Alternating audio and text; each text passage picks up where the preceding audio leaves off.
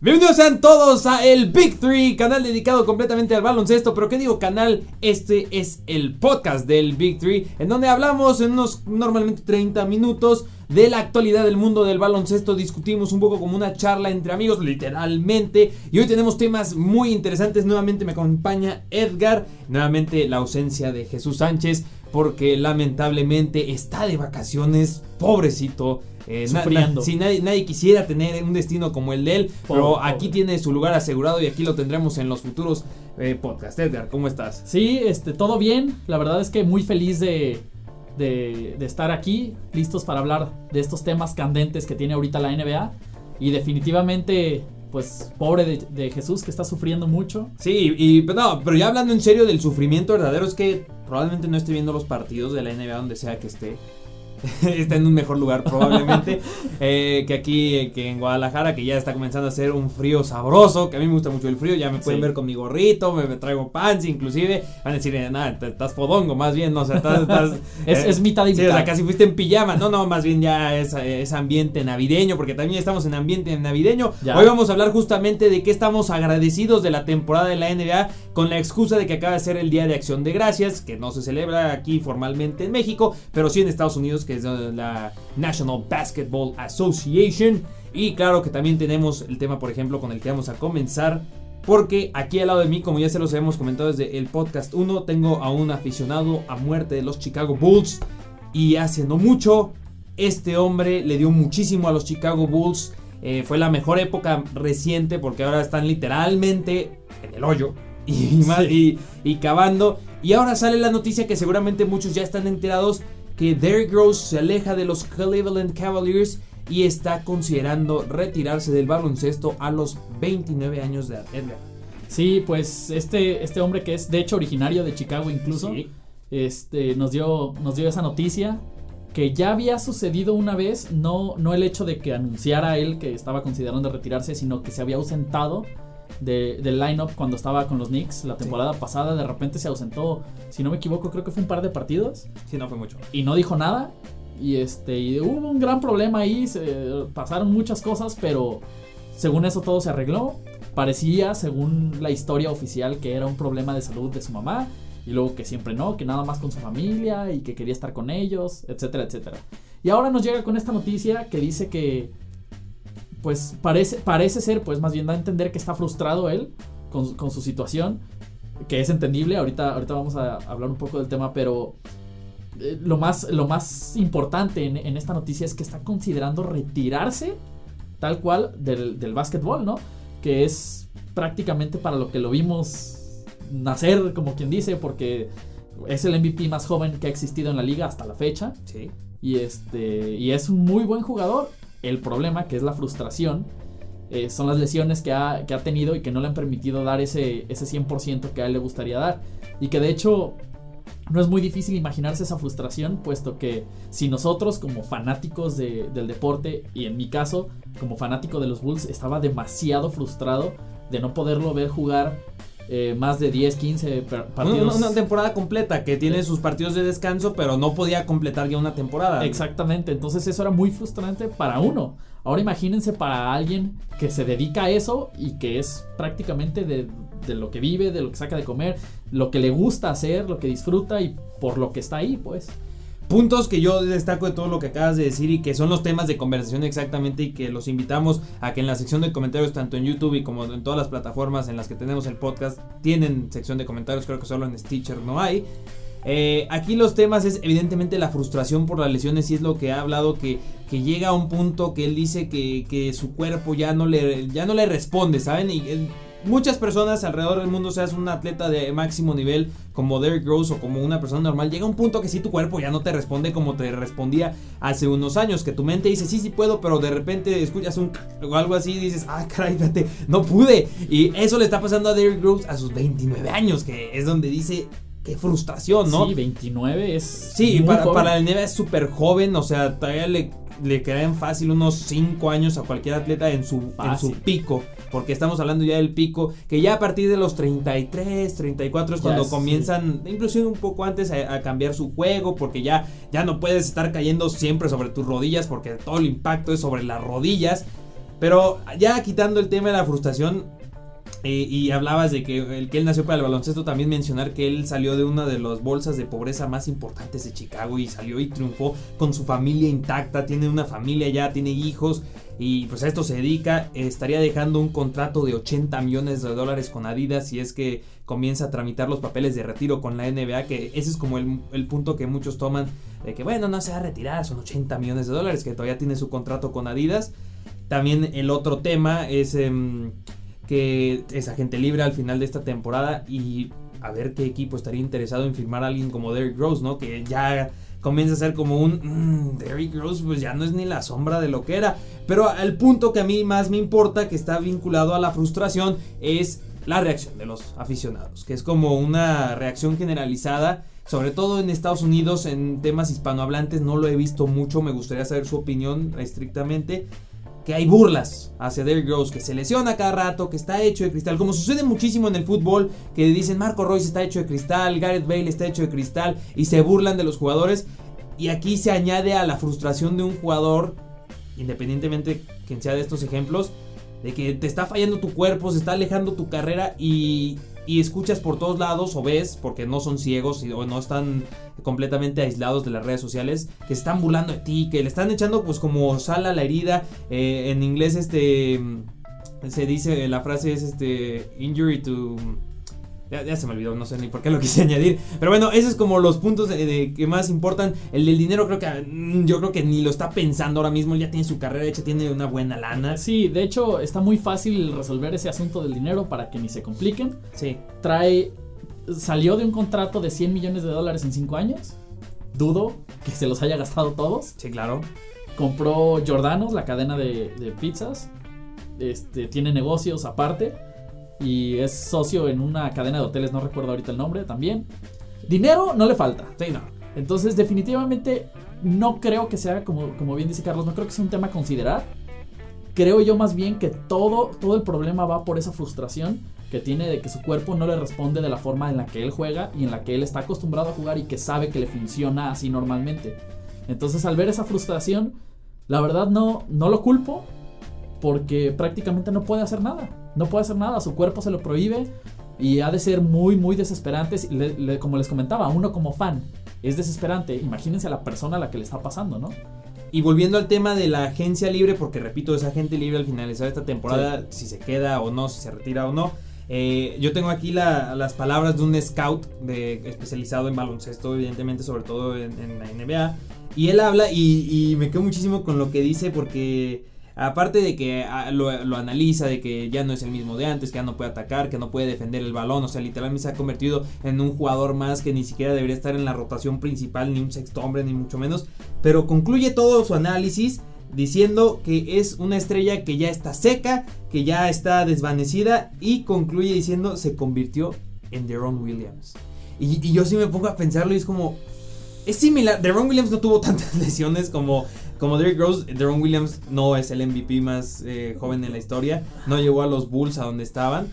Pero, o sea, la analogía la entiendo de que también Deron Williams era un, point guard dominante en la liga. Y ahora ya nadie se acuerda de Deron Williams. Y tal vez en uno o dos años ya nadie se acuerde de Derrick Rose. De hecho, a mí se me hizo. No, había leído esa, esa, ese análisis de ese jugador, de ese, perdón, de ese scout. Sí, de un scout. Pero justo me estaba yo pensando en, en Penny Hardaway, a los que nos tocó un poquito más para atrás. Este, la, misma situación, un jugadorazo, este, excelente en la cancha, era casi casi el futuro de la NBA en su momento.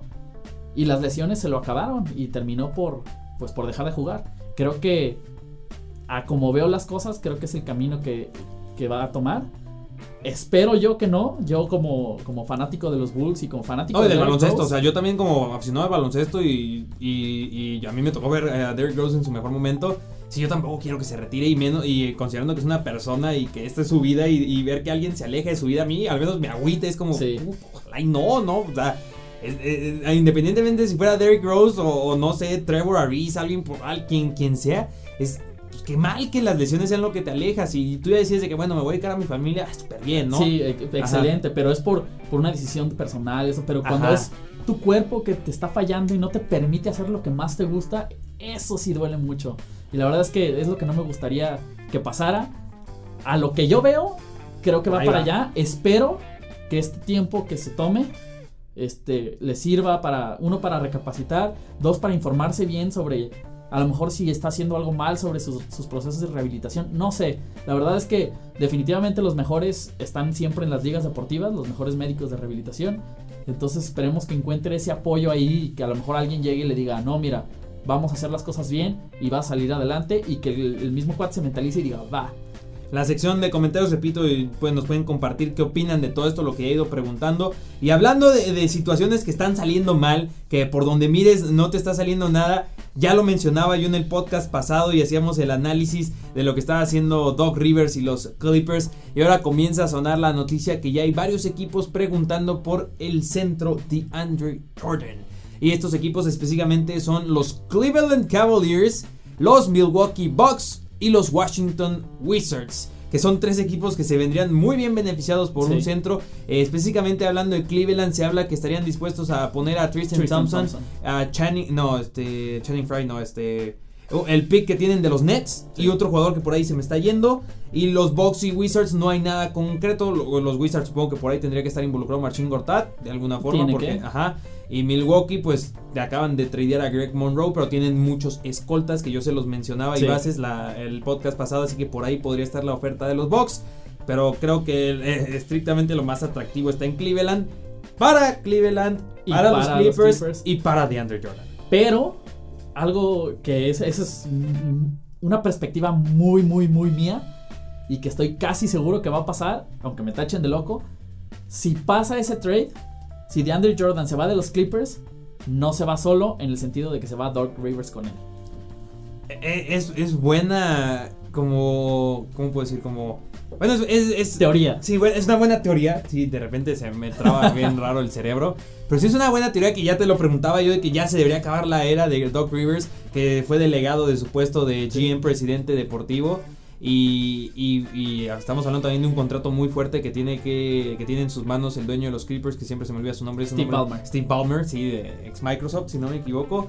Y, y tengo también otra frase, cada vez vengo más preparado para que cuando Jesús vuelva también tenga que ponerse las pilas, de Lawrence Frank, que Frank, perdón, de repente también me falla la pronunciación, que es el nuevo miembro del equipo, bueno, el- del equipo del cuerpo directivo de los Clippers.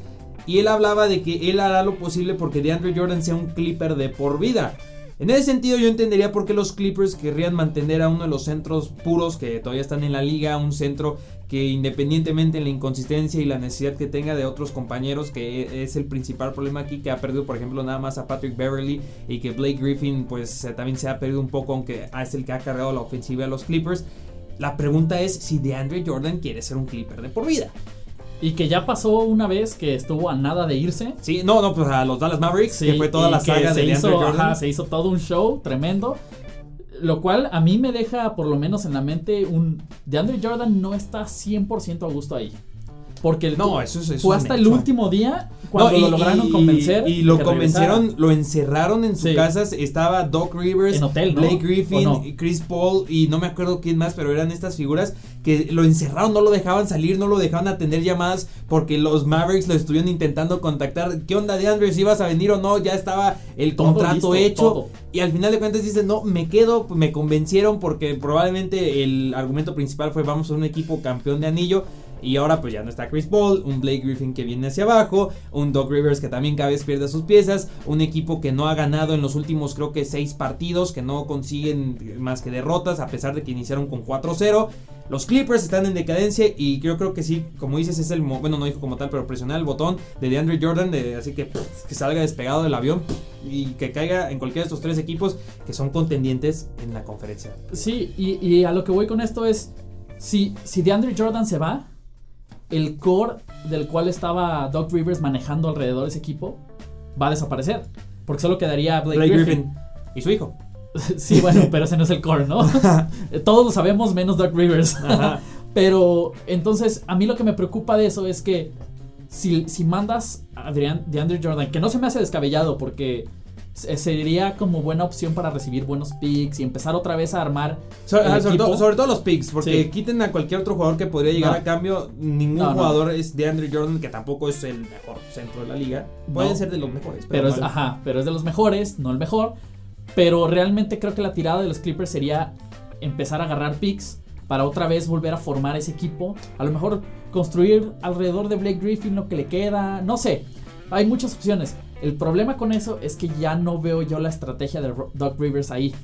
Sí, o sea, ya sería que se reconstruyan sin Doc Rivers. Que en ese sentido, pues yo también yo haría ya lo, posible, pongo en el trade block a Blake Griffin y también busco otra forma ya de, ¿sabes qué? Reiniciamos y los Clippers a reiniciar. Sí, ya hablamos un poco de eso. Yo entraría a reconstrucción total si es que voy a cambiar a DeAndre Jordan. Sí, sí, o sea, si no lo voy a cambiar a DeAndre Jordan, ok, ah, busquemos la forma, ¿no? Trades, algo para, para seguir armando ese equipo.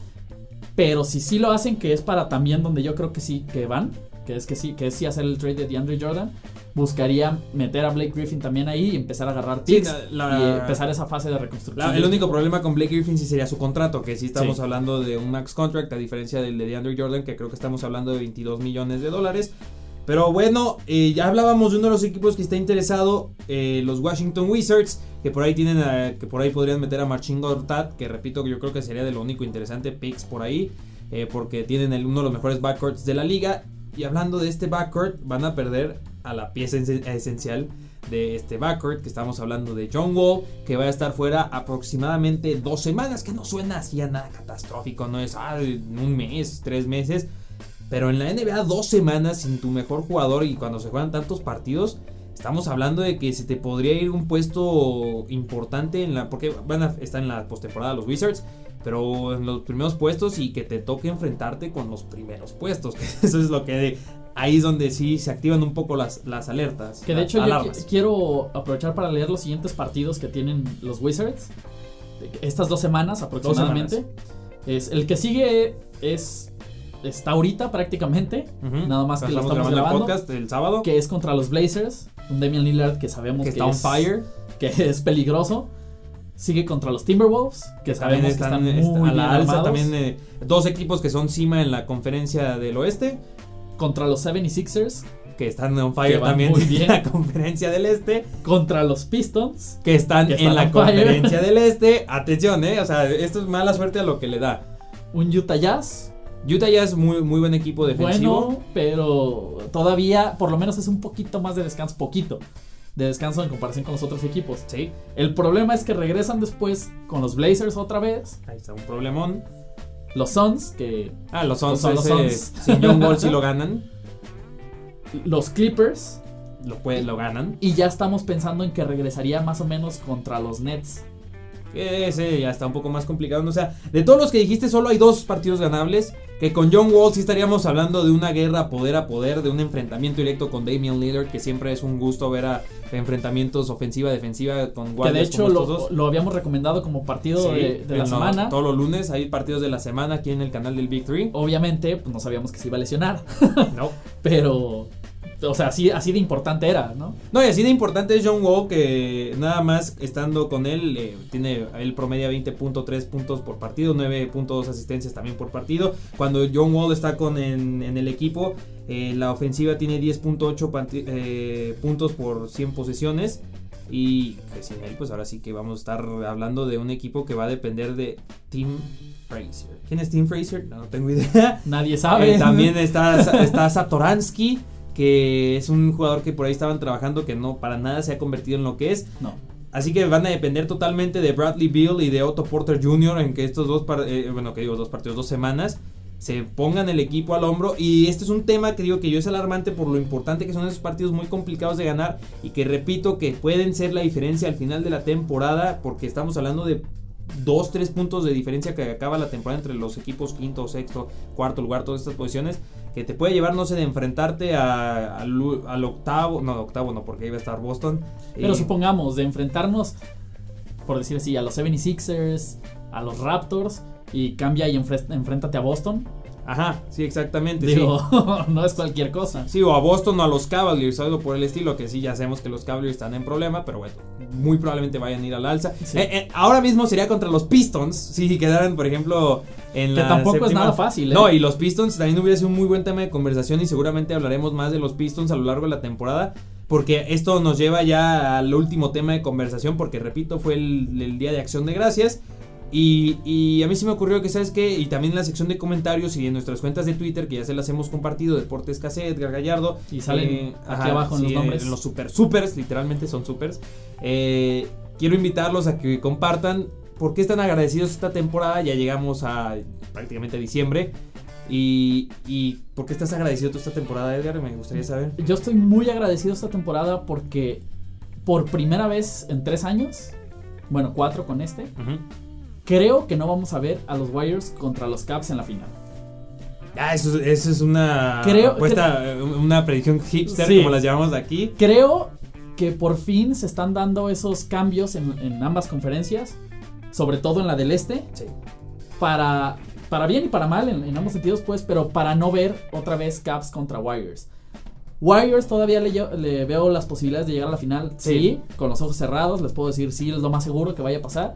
Pero en otro lado. Aún así, hay varios que ya le pueden hacer más competencia que el año pasado en el oeste.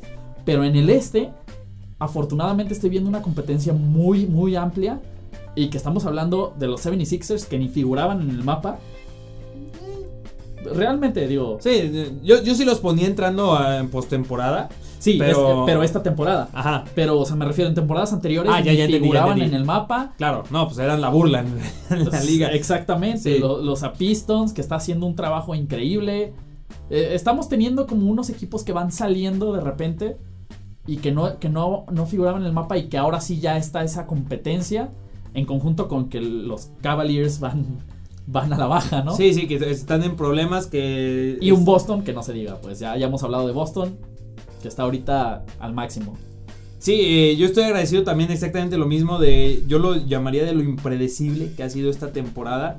Porque literalmente ha sido impredecible. Hemos tenido unos resultados sorprendentes. Hemos tenido comebacks que en social media se han, se han convertido en memes reales. Eh, eh, que a pesar de todo el tema de la controversia de los Ball, que también, pues Lonzo Ball ahí ha cumplido medio a medias. Pero sobre todo hablando de novatos. Un día sí y un día no. Sí, tenemos de novatos tenemos a De'Aaron Fox, a, a, a Ben Donovan, a Donovan Mitchell. Quería Donovan dejar a Ben. Simmons, quería dejar a Ben Simmons hasta el final, que él ya se va directito a ser el MVP de, de rookies. MVP, MVP de rookies, el rookie del El año. rookie del año. Sí, y, y quería concluir y, y utilizaba los Pistons como la coyuntura, porque sí, los Pistons en este lado de la conferencia, este segundos. En, en la- en la- en los standings, segundo lugar y jugando muy bien con piezas que la- es- le está sacando jugo su entrenador. eh, se fue el nombre, es es Van Gundy, ¿no? El entrenador. Jeff. Sí, Jeff Van Gundy. Y, y del otro lado, que si ves los standings, realmente no hay así como que muchas sorpresas. Y es como la- lo que todos predijimos. Excepto los Denver Nuggets, que ellos sí están también sorprendiendo mucho. Ahí están metidos en la pelea de la postemporada. También con un equipo defensivo. Con un Emmanuel Murray que está jugando muy bien. Con, repito, que son sorpresas. Que ya, eh, porque si ves los standings, realmente no hay muchas sorpresas de que, ah, sí, sí, me lo imaginaba, sí, me lo imaginaba. Aquí es donde ves los Pistons, y, ah, caray, los Pistons. Y en el otro, es, eh, ah, caray, los Denver Nuggets. Pero está muy reñido todo y hay muchas figuras que están apuntalando. Y se ha hecho tan impredecible cada partido y tan impredecible cómo pueda terminar la- los mismos standings dentro de dos, tres semanas. Sí. Que dices, esta temporada ya espero que sea la raíz de las siguientes temporadas que ya no Que tengamos... están por venir, ¿no? Y- Sí, que ya no tengamos siempre los mismos equipos en las finales, los mismos equipos en las postemporadas, que haya cada vez más reconstrucciones de que Ay, ya me quedé atrás, ¿sabes qué? Vámonos a reconstruir rápido, o a largo plazo o a mediano plazo, de verdad. Estoy viendo una, una que están rindiendo los frutos de los esfuerzos de que se convierta en una liga espectacular, que se estaba quedando atrás respecto a otros deportes y en general todos los deportes en general están sufriendo mucho Sí. eh, y, y creo que la NBA, al menos que, que a mí me gusta muchísimo, está yendo al alza y está sobrellevando esto muy bien. Y eso Sí. es de lo que yo estoy agradecido. Y los novatos, ya lo decía, y los equipos que ya mencionaba. Sí, se está haciendo muy dinámico. Y de hecho, quería aprovechar para ver si ahorita se terminara la temporada, que digo, es muy Ajá. pronto, cuáles serían los, los partidos que, No, que eh, eso, eso siempre es bueno, eso siempre es bueno. A mí me gusta. En el este, tendríamos a los Celtics en contra de los Knicks, que estamos hablando de unos Knicks. De los Knicks que nadie. En eh, playoffs. na- no, y que nadie, ajá, nadie dice, no, los Knicks, ¿qué van a hacer? No, y ahora sin Carmelo Anthony. Y están mucho mejor sin Carmelo Anthony. Y que por cierto, están arriba de los Milwaukee Bucks. De los Milwaukee Bucks ahorita mismo. Que o sea, en este momento los Bucks no están en postemporada. Digo, estamos muy Sí, no, ya- en la ya- ya esa acotación hablamos, ya- ya queda- ya hablamos del queda tema. claro. Va- vamos dándole un poco más. Pero en este momento es Celtics Knicks, Wizards contra Pistons. Buen partido. Muy buen Que, partido. güey, si fuera en este momento es sin John Wall y quedan eliminados los Wizards, ¿eh? Así es. Ajá, ahorita que fue todo el tema de conversación. Cleveland Cavaliers contra Pacers. Eh, los Que de hecho los Pacers no sabemos qué hacen ¿Sabes ahí. qué? Los Pacers también olvidé mencionarlos, No ¿eh? tenemos ni idea de Otro cómo se equipo que metieron. también es de qué están haciendo los Pacers. Hay que destacar el trabajo de Miles Turner, Sí. definitivamente. Y por último, los Raptors contra los 76ers, que se me haría también partidazo. Ese es el partidazo. Normalmente el 4 contra el 5 Sí. suele ser el, Es el más cerrado. Eso es en la conferencia del Este. Eh, tendríamos fuera a los Bucks, al Heat, a los Hornets, al Magic, a los Nets, a los Hawks y obviamente a mis A Bulls. los Bulls. Que de todos esos, los, los que más sorprenden que quedarían fuera son los Bucks y en menor medida el Miami Heat. Así es. Después en la conferencia del Oeste tendríamos el partido del Thunder contra los Rockets, que sería un partidazo. Eso sería en casa de los Rockets. Luego tenemos a los Pelicans contra los Warriors. También Los Pelicans también, ojo también con los Pelicans que Están empezando a. Sí, ya, ya, a está, agarrar. ya está cuajando el equipo. Los Nuggets contra los Spurs, que esos Nuggets se están sorprendiendo demasiado. Partidazo de defensiva que Y sería los ese. Spurs se han salvado de puro milagro, a mi Sí. perspectiva. Sobre todo ahorita que tienen, están sufriendo muchas lesiones. Y por último, este también un partidazo, como era de esperarse, a los Blazers contra los Timberwolves. Fuera estarían el Jazz, los Lakers, los Grizzlies, los Clippers, Que ahí realmente no hay ninguna sorpresa. Los No. Clippers sí los Tal vez, para la postemporada. Suns, Kings y los Mavericks. Sí, no, aquí no, ahí no hay, sí, no hay ninguna sorpresa. Los que se estarían quedando afuera realmente.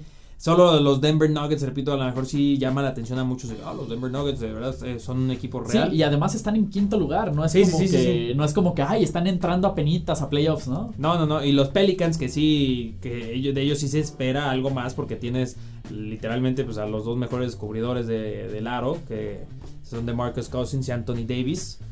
Algo que quiero destacar también de la conferencia del Este, que, que el año pasado fue un problema muy grande, Ujú. es que los equipos que clasificaban a playoffs, es decir, los primeros ocho, ni siquiera tenían récord ganador, Ah, la sí. mayoría. Sí, el hit se anda metiendo. con, con un récord negativo te Sí. podías meter a playoffs.